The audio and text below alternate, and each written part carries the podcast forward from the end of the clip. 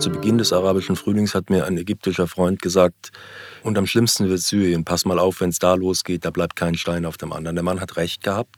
Assad ist im Moment aus dem Amt nicht wegzukriegen, solange Russland und Iran die Hand über ihn halten. Und das tun sie und das werden sie voraussichtlich noch eine ganze Weile tun. Deswegen bleibt der Mann im Amt. Er sitzt am längeren Hebel im Moment. Und damit ist die ganze Geschichte eigentlich im Nahen Osten geklärt. Willkommen zu Das Thema. Mein Name ist Laura Terberl. Und wir starten das Podcast-Jahr mit einem Thema, bei dem es fast unmöglich ist, den Überblick zu behalten. Es geht bei uns heute um den Krieg in Syrien. Seit sieben Jahren wird in Syrien gekämpft. Schätzungen zufolge sind im Bürgerkrieg bis jetzt rund eine halbe Million Menschen getötet worden. Über fünf Millionen Syrer sind geflohen. Bei uns soll es aber heute weniger darum gehen, was in Syrien los war, sondern darum, wie es in diesem Land weitergehen kann.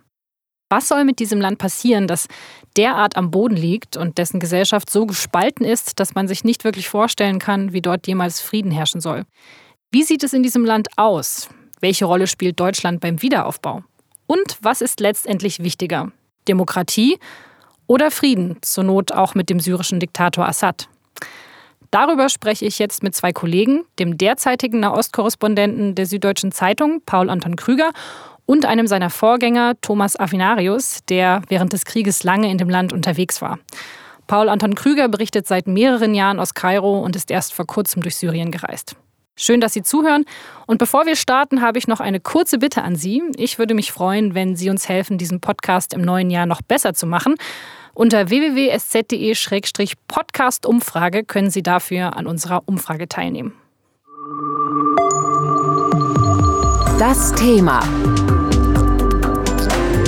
Der Podcast der Süddeutschen Zeitung.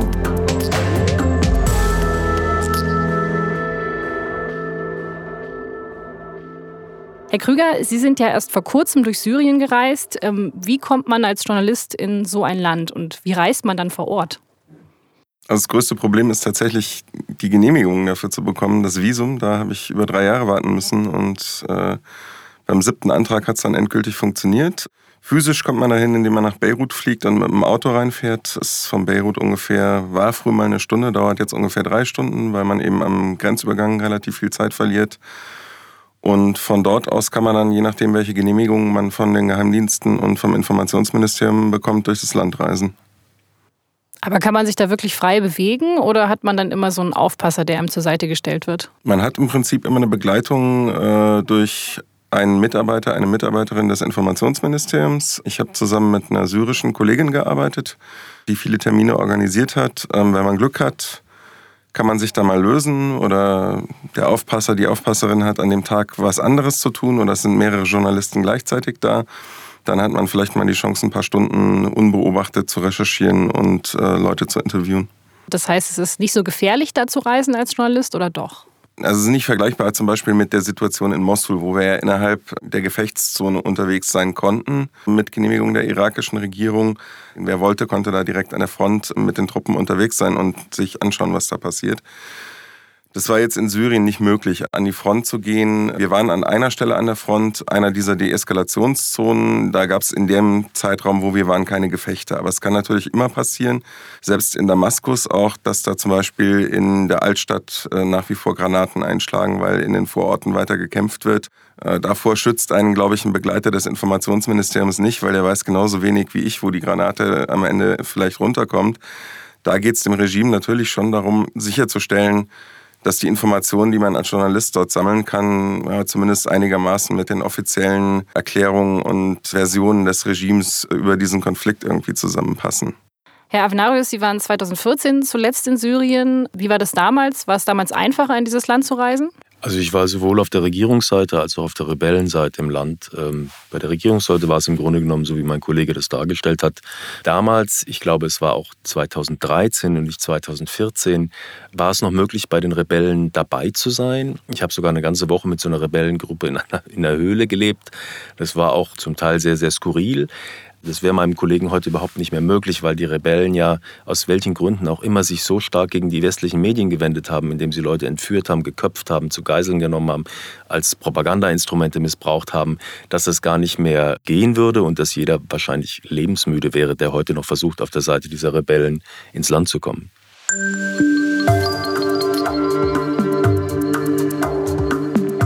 Angefangen hat der Krieg 2011 während des arabischen Frühlings. Erst gibt es lokale, dann landesweite Proteste gegen den syrischen Herrscher Bashar al-Assad. Der reagiert mit Gewalt und lässt die Proteste blutig niederschlagen. Die Aufständischen bekommen dadurch weitere Unterstützung und der Konflikt eskaliert. Um seine Gegner zu bekämpfen, greift Assad auch nachweislich zu chemischen Waffen und tötet damit viele Zivilisten.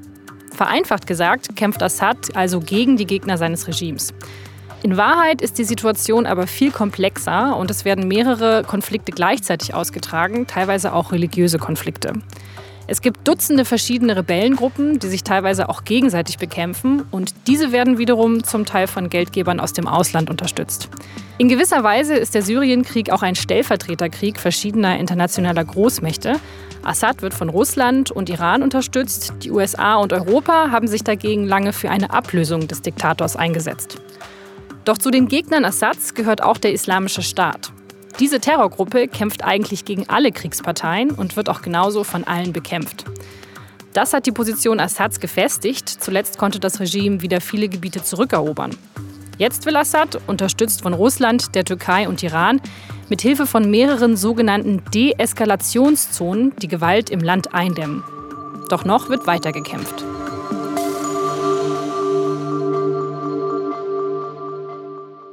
Assad hat mit Russland und Iran derzeit feste Verbündete. Kann denn ein Frieden in Syrien ohne Assad überhaupt noch funktionieren? Also ich glaube, dass sich das Regime so weit gefestigt hat und vor allem Russland den politischen Prozess auf eine Art und Weise dominiert mittlerweile, dass ich nicht sehe, wie eine Ablösung Assads noch zustande kommen soll. Also es geht nicht ohne Assad eigentlich. Ich selber habe 2012, glaube ich, geschrieben, Assads Tage sind gezählt. Das war eine journalistische Fehleinschätzung, die vielen Kollegen auch unterlaufen ist, weil es wirklich so ausgesehen hat, als könnte er diesen Krieg nicht bestehen. Er hat ihn bestanden mit Hilfe Russlands und Irans und mit einer unerschütterlichen Brutalität. Ich glaube, die Persönlichkeit dieses Mannes, dessen Vater ja schon als Diktator dieses Land sehr, sehr lange regiert hat und mit unglaublicher Härte regiert hat, spricht dafür, dass er sich überhaupt nicht vorstellen kann, anders als tot aus dem Amt getragen zu werden. Man darf auch nicht vergessen, dass es in dem Regime nach diesem langen Krieg viele Leute gibt, die ihm auch viel zu verdanken haben, die diesen Krieg mit überstanden haben, die beim Wiederaufbau das große Geld machen wollen. Das sind alles Seilschaften.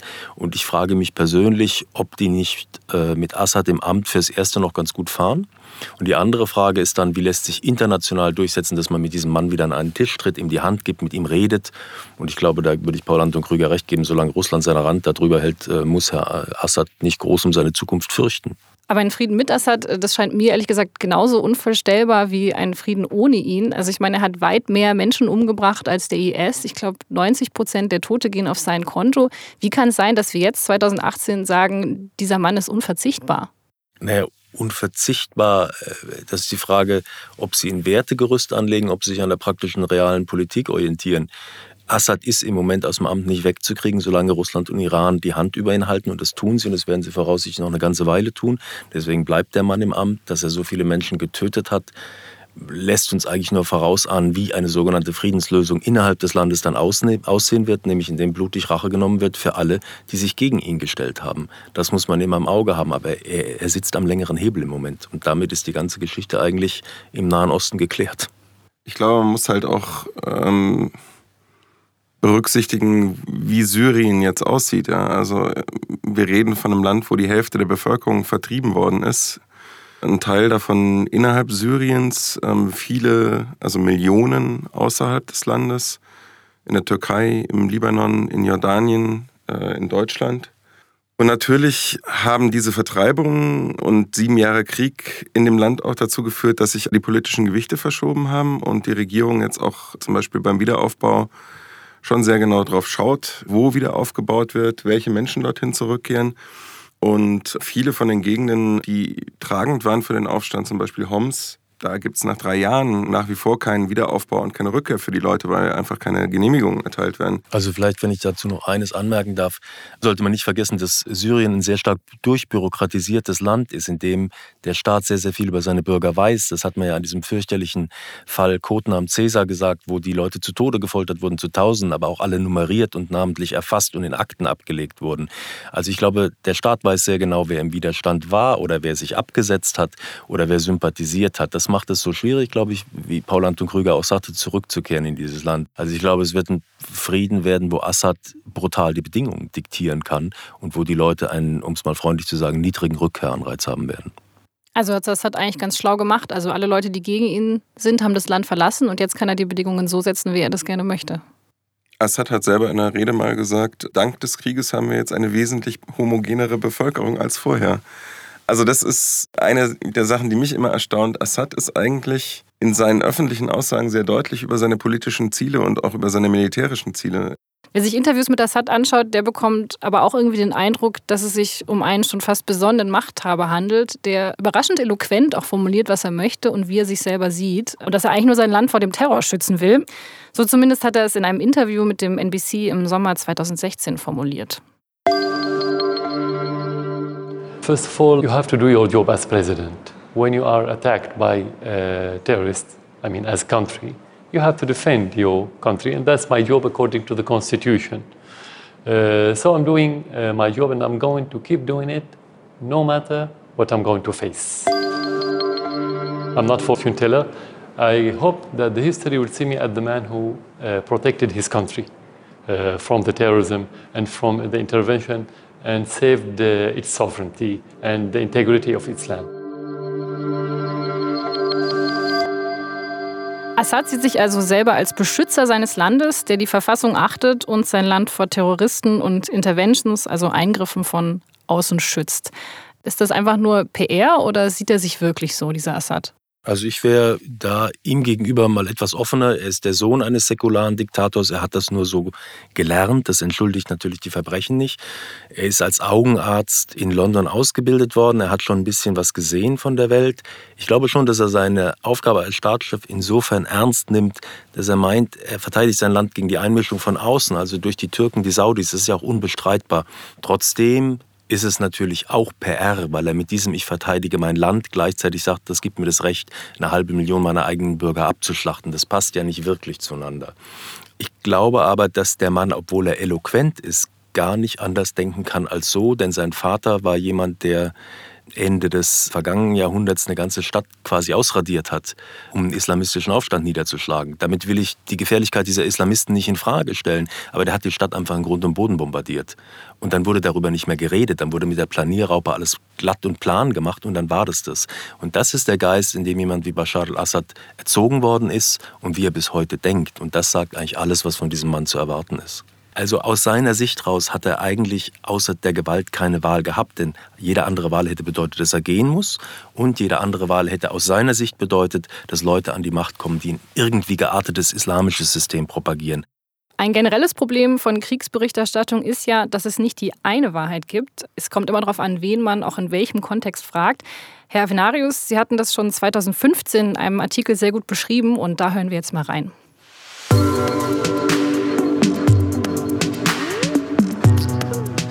In Kriegen neigen fast alle dem einen oder dem anderen Lager zu. Unbeteiligte finden sich nur unter Kindern. So verdrehen auch die Ausgebombten, Ausgeplünderten und vor dem Krieg Geflüchteten die Dinge, fantasieren, lügen. Manchmal sind sie dazu gezwungen. Wenn der Reporter wieder geht, kommen die Untergrundkämpfer zurück. Vielleicht ist der Vater oder Bruder einer von ihnen. Irgendein Neffe kämpft ganz bestimmt. Also waren die Rebellen nie im Dorf, von den Söhnen hat nie einer eine Waffe angefasst. Der Imam hat nie den Dschihad gepredigt. Die Armee den Ort aus reiner Willkür beschossen. Ohne Anlass. Im Blutrausch. Wer im Krieg Fragen stellt, wird die Wahrheit nicht hören, sondern bestenfalls Wahrheiten. Die der jeweils einen Seite. Herr Krüger, deckt sich das mit Ihren Erfahrungen vor Ort, dass die Menschen Angst haben und nicht offen sprechen? Das ist, glaube ich, in Syrien so krass wie in keinem anderen der Kriegsgebiete oder Krisengebiete im Nahen Osten. Die Extreme sind der General des äh, politischen Sicherheitsdienstes, zu dem man zum Beginn der Reise muss, um Genehmigungen einzuholen, der einem natürlich sagt, dass das Regime nur gegen dschihadistische Terroristen kämpft, die vom Ausland finanziert worden sind. Und man findet natürlich schon auch das Gegenteil. Das war in Al-Shar eines der am schwersten bombardierten Rebellenviertel Als wir da einfach auf der Straße Leute gefragt haben, da waren zusammengefallene Häuser, ganz klar irgendwie die Zeichen von, von Luftangriffen, die man so erkennen kann, durchschlagene Deckenplatten, Häuser, die einfach äh, von ihrem eigenen Gewicht zusammengefallen sind. Da liegt dann wie so ein Haufen Pfannkuchen fünf, sechs Deckenplatten übereinander und man weiß, da liegen wahrscheinlich sogar noch äh, Leichen drunter. Und man hat die gefragt, was ist denn hier passiert? Und dann sagten die, ja, das ist die Krise. Sag ich, aber die Krise macht ja keine Häuser kaputt. Ja, das war der Krieg. Sag ich, aber der Krieg, was heißt denn das? Ja, die einen schießen auf die anderen, die einen anderen schießen auf die einen. Sag ich, ja, aber das ist ja jetzt hier nicht von einer Kalaschnikow oder von, von, von einer Granate zusammengefallen. Ja, dann meinte der, der Dritte irgendwann, ja, das können Sie ruhig sagen und machte dann so eine Handbewegung, eine schnelle Handbewegung zum Boden hin, wuff, und sagte dann auf Arabisch nur das Wort für Flugzeug, drehte sich um und ging und die anderen rauchten ihre Zigaretten und guckten auf den Boden, so als ob sie irgendwie mit der ganzen Geschichte nichts zu tun hätten. Wo klar ist, okay, es ist in diesen Regierungsgebieten nicht mehr opportun zu sagen, okay, das war jetzt die syrische oder die, die russische Luftwaffe, sondern man sagt halt, das war der Krieg, die Krise und das ist etwas, was man immer wieder hört, was auch, glaube ich, für die Menschen gar nicht anders geht. Ja? Die müssen ja irgendwie mit diesem Widerspruch in ihrem Kopf leben, dass irgendwie sie gesehen haben, was passiert ist. Das darf jetzt aber alles offiziell gar nicht mehr sein und schon gar nicht gegenüber einem westlichen Journalisten. Die reden natürlich untereinander anders. Aber dann hat man eben dieses, die Krise, das ist ja so ein Abstraktum, völlig distanziert, irgendwie ein leerer Begriff, der irgendwie so dann die Frage für einen aufwirft, ihr habt das doch alles erlebt, ja? Ähm, ist das jetzt Abstumpfung, ist das ein Schutzre äh, Schutzreflex, der da greift? Äh, aber ja, man, man kommt an den Punkt, wo man an dieser Oberfläche kratzen kann. Vor allem, wenn man schafft, irgendwie mal ein paar Stunden unbeobachtet zu sein, länger mit den Leuten zu reden, zu sehen, okay, wir sind eigentlich nur da, um zuzuhören. Und dann kommt der Punkt, wo die natürlich auch dann erzählen wollen, weil sie ja eben genau mit diesem psychologischen Druck, mit diesem Dilemma leben, dass sie eben nicht darüber reden können oder wollen oder sollen. Weiß man, ob die Bevölkerung für oder gegen Assad ist? Kann man das überhaupt sagen zum jetzigen Zeitpunkt? Das ist so nicht zu beantworten, aber es ist ganz sicher nicht so, dass die Mehrheit der Bevölkerung Gegnerschaft zu Bashar al-Assad steht. Auch da muss man sich das Land wieder angucken. Es gibt eine große christliche Minderheit, die fühlen sich bei ihm besser aufgehoben als bei Sunniten, die zu einem islamischen Modell neigen. Und die gibt es ja in, in Syrien. Assad hat den Leuten in Teil einfach auch Sicherheit geboten. Ob sie ihn nun mögen oder politisch mit ihm übereinstimmen, ist völlig wurscht. Also die Leute wollen einfach nur Frieden und es ist ihnen letztendlich jetzt auch egal, mit wem es diesen Frieden gibt. Die Leute wollen einfach, dass das aufhört nach sieben Jahren Krieg. Und um das zu verstehen, muss man sich klar machen, was Syrien vor diesem Bürgerkrieg war. Das war ein Land mit einem sehr hohen Bildungsniveau, einem stark durchbürokratisierten Staat, der natürlich ganz, ganz viele Arbeitsmöglichkeiten gegeben hat. Das Land war komplett alphabetisiert. Es hatte eine, wenn auch veraltete industrielle Basis. Natürlich hat die Landbevölkerung wurde marginalisiert, die sunnitische, aber trotzdem war es ein, für arabische Verhältnisse, war das ein funktionierender Staat. Wenn man jetzt mal die politische Repression und die Folter und diese Dinge, die in vielen arabischen Staaten einfach immer so zum Teil des Bildes gehört haben, wenn man das mal weglässt, für den normalen Menschen in Anführungszeichen, war das ein funktionierender Staat. Ich erinnere mich, vor dem Krieg war man als Journalist in Syrien unterwegs, um darüber zu schreiben, dass dort jetzt Boutique-Hotels eröffnen in Damaskus, dass jeder von uns seinen Urlaub hätte in Syrien, wo es wunderbare Kunstdenkmäler gibt, hätte verbringen können und, und Kreuzritterburgen angucken können und wunderschöne alte Moscheen. Ja, da war das Land vor diesem Bürgerkrieg und das haben die Leute miterlebt. Es hatte eine Filmindustrie, große Literaten und, und, und. Und das ist alles verloren gegangen. Und deswegen finde ich, muss man schon nachvollziehen können, dass die Leute eigentlich in einem großen Teil nur einen Wunsch haben, dass wieder Frieden einkehrt. Und das muss man sich klar machen. Und dann ist, glaube ich, für die Leute mit Bashar oder ohne Bashar nur eine Frage von mehreren. Das heißt aber nicht, dass sie ihm vergeben würden oder so. Aber für die Menschen, glaube ich, ist am wichtigsten, dass, dass eine lebbare Existenz in diesem Land wieder möglich ist.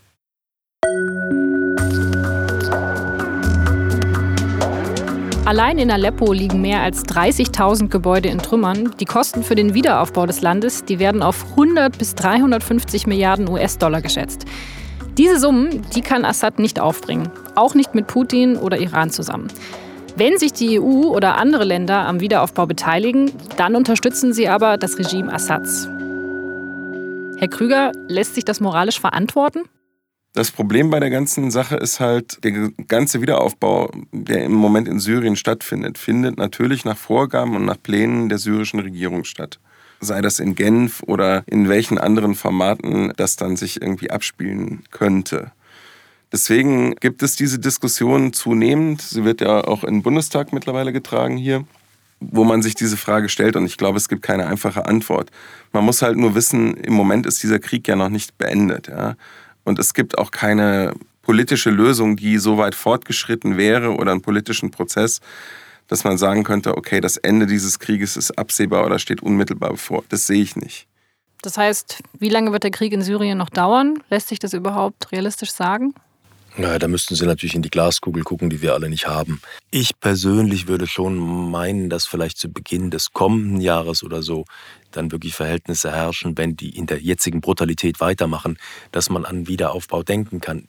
Das heißt, Wiederaufbau ist nicht Wiederaufbau. Ich könnte mir auch vorstellen, dass nochmal andere Kräfte einsteigen. Ich weiß nicht, ob ein Land wie China, das sich ja sehr stark in diesem Teil der Welt mittlerweile auch engagiert. Also muss es ein Aufbau sein oder wird es ein Aufbau sein, der mit amerikanischem, europäischem Geld finanziert wird? Oder kommen da andere Player ins Spiel? Insofern bin ich komplett perspektivlos. Ich bin mir nur nicht sicher, dass es nur von Europa und Amerika ausgehen muss oder wird. Und das wird Moskau auch nicht unbedingt wollen. Es könnte also sein, dass Assad gar nicht auf EU-Geld angewiesen ist, weil er andere Geldgeber hat, die ihm den Wiederaufbau finanzieren. Also wenn man mit Vertretern der syrischen Regierung in Damaskus redet, dann ist die klare Ansage, die Priorität beim Wiederaufbau gilt den Ländern, die uns hier unterstützt haben. Und das sind für die in der ersten Linie äh, die Russen und die Iraner. Und in der zweiten Linie ein Land wie China, das im Sicherheitsrat in der Regel mit Russland gestimmt hat oder sich enthalten hat, aber zumindest nicht mit den westlichen Staaten gestimmt hat. Und in dem Moment, wo die Europäische Union sagt, ja, wir steigen jetzt da ein, sagt man natürlich, okay, wir tragen, auch wenn wir das vielleicht nicht offen sagen, aber wir tragen diesen politischen Prozess, der im Wesentlichen von Russland gesteuert wird, mit. Und das ist natürlich die politische Frage, die, die sich die EU, die sich die Bundesregierung stellen muss. Auf der anderen Seite hat die Bundesregierung ja noch im April 2017 gesagt, naja, also eigentlich wollen wir schon von Assad weg. Also Merkel hat deutlich gemacht, dass es eine Lösung mit Assad nicht geben kann. Wir hören mal kurz in ein entsprechendes Statement rein, das sie nach Assads Chemiewaffenmassaker gegeben hat. Gleichzeitig bleibt es richtig und wichtig, alle Kraft auf politische Gespräche im UN-Sicherheitsrat und in Genf zu setzen, um zu einer politischen Übergangslösung in Syrien zu kommen und zu einer demokratischen Beendigung des Assad-Regimes, das den syrischen Bürgerinnen und Bürgern schon so viel Leid zugemutet hat. War das jetzt einfach nur noch Wunschdenken von Angela Merkel? Musste sich jetzt den diplomatischen Realitäten anpassen? Ja, was soll sie denn sagen? Also seien wir, seien wir doch mal realistisch, sie glaubt es wahrscheinlich selber nicht. Ähm, als Ziel, diesen, das, was sie da beschreibt, anzustreben, ist natürlich richtig und wichtig und der einzige Weg. Nur es wird so mit großer Wahrscheinlichkeit nicht kommen. Das haben wir ja äh, ziemlich ausführlich besprochen. Man darf ja auch nicht vergessen, an diesem Krieg haben viele Menschen in Syrien sehr, sehr viel Geld verdient. Wer hat denn am syrischen Krieg Geld verdient? Na, die Clique rund um Assad. Ich meine, das Land, der Aufstand ist ja auch deswegen gekommen, weil alle wussten, dass die besten Freunde von Assad, Assad die Wirtschaftsherrscher dieses Landes waren. Also ich hätte in, in Damaskus die Möglichkeit, mit jemandem zu reden, der für einen der wichtigsten Geschäftsleute in Syrien arbeitet, der natürlich eng mit dem Regime verbunden ist. Dieser Mann, äh, also dieser Geschäftsmann steht auf den Sanktionslisten der EU und der Amerikaner. Und dieser Mitarbeiter von ihm sagte, also im Prinzip ist das hier alles geregelt. Mitte des Jahres ist der Krieg vorbei. Da bin ich mal gespannt, ob das stimmt. Aber wir bauen schon wieder auf. Ja. Wir bauen Stahlwerke, wir bauen Zementwerke, wir bauen Lebensmittelfabriken, wir exportieren sogar schon wieder. Ja. Und äh, der sagte ganz offen, das dauert jetzt noch ein Jahr vielleicht und dann machen wir hier das große, große Geld. Wir werden so viel verdienen wie noch nie in unserem Leben. Dieser Geschäftsmann, der ist natürlich nicht geflüchtet, der ist im Land geblieben, weil er gutes Geld verdienen kann. Aber viele Leute, die aus Syrien geflüchtet sind und auch viele davon sind nach Deutschland geflüchtet, deren Zukunft in Syrien ist ja sehr, sehr viel unklarer. Was ist denn eigentlich das Interesse Deutschlands, was Syrien angeht, wenn man jetzt auf die Flüchtlingskrise schaut? Wenn wir wirklich wollen, dass sehr viele Syrer wieder zurückkehren, dann müsste eigentlich die Bundesregierung immer noch gegen Assad sein und auch versuchen, eine Lösung ohne Assad durchzusetzen. Ich glaube, das kann man so pauschal nicht sagen. Also ich meine, ähm, Thomas Abenarius hat es vorhin ja schon gesagt, äh, eine wesentliche Frage für, für Syrer im Land und auch für Syrer, die ins Ausland geflohen sind, wird natürlich sein, ob sie in irgendeiner Form wieder zu einem normalen Leben zurückfinden können in ihrer Heimat. Und die sind sehr heimatverbunden, das merkt man schon. Und das ist in vielen Städten, die halt schwer zerstört sind, schwer vorstellbar. Es ist in anderen Gebieten besser vorstellbar. Es wird, glaube ich, sehr stark von individuellen Geschichten abhängen. Wenn man schaut, wer nach Deutschland gekommen ist, sind es überdurchschnittlich viele junge Männer. Da wird man das Problem haben, dass man in irgendeiner Form damit umgehen muss, dass die halt letztlich desertiert sind. Also wenn die nach Syrien zurückkommen und sich da nicht rauskaufen können, die Möglichkeit gibt es derzeit, dann äh, gibt es für die keine Rückkehrperspektive, bis sie ein gewisses Alter erreicht haben, also bis sie quasi nicht mehr zum Militärdienst eingezogen werden können. Aber wenn viele von den jungen Leuten wirklich im Ausland bleiben und nicht mehr wieder in ihr Heimatland zurückkehren, fehlen die dann nicht beim Wiederaufbau? Doch, dann haben sie einen Brain Drain, den sie ja auch in Ländern wie Irak und Afghanistan hatten. Das heißt, die ganzen Leute, die eine akademische Ausbildung, eine handwerkliche Ausbildung haben, die, die kommen nicht zurück und die fehlen dann. Deswegen ist ja auf der anderen Seite der Flüchtlingsproblematik ein sehr, sehr ernstzunehmendes Argument, dass man diese Leute braucht. Aber dafür brauchen sie persönliche Sicherheit. Und die müsste ihnen das Regime mit oder ohne Assad halt attestieren können.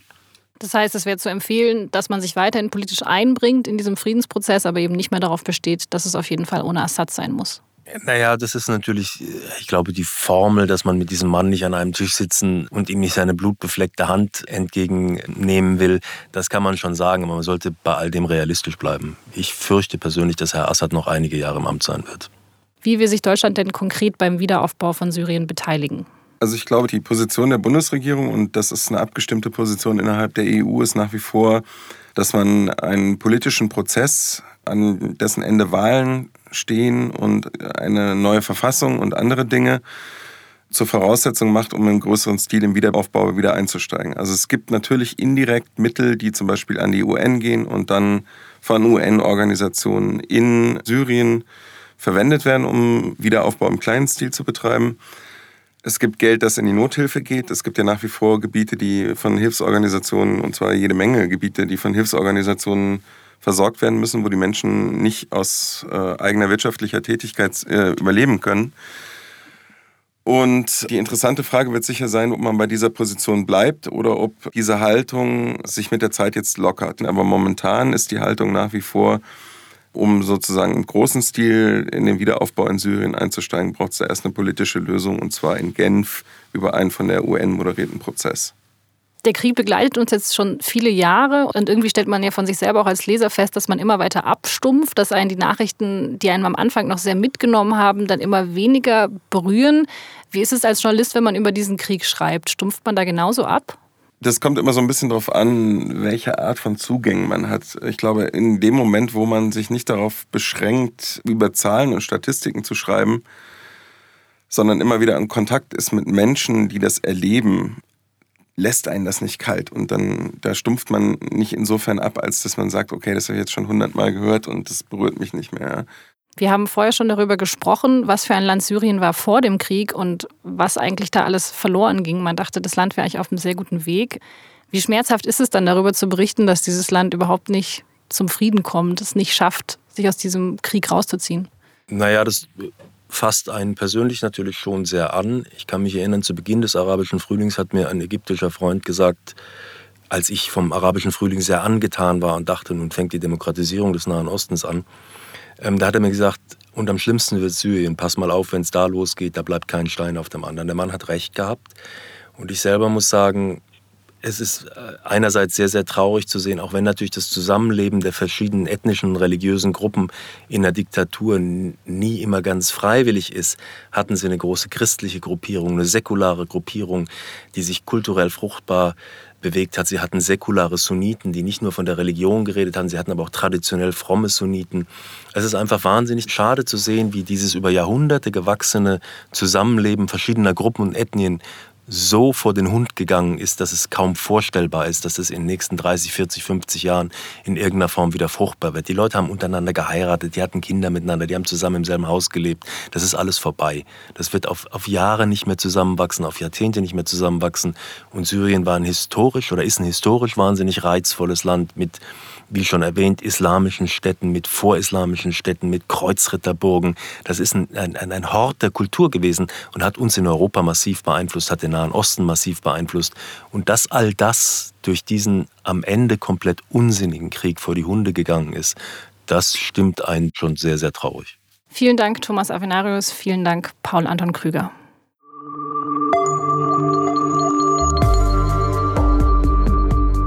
Das war das Thema für diese Woche. Ich wünsche Ihnen eine schöne Woche und hoffe, dass wir uns am kommenden Mittwoch wieder hören. Wie Sie unseren Podcast abonnieren können, dazu finden Sie alle Informationen unter www.sz.de-podcast. Dann verpassen Sie in Zukunft keine Folge mehr. Wenn Ihnen das Thema gefällt, wenn Sie Anregungen, Ideen oder Kritik für uns haben, dann schreiben Sie uns eine Mail an podcast.sz.de oder kommentieren und bewerten Sie diesen Podcast auf iTunes. Ich sage herzlichen Dank fürs Zuhören. Bis nächste Woche. Das Thema. Moderation und Redaktion Laura Terberl. Regie und Produktion Ikone Media im Auftrag der Süddeutschen Zeitung. Alle Informationen unter sz.de-podcast.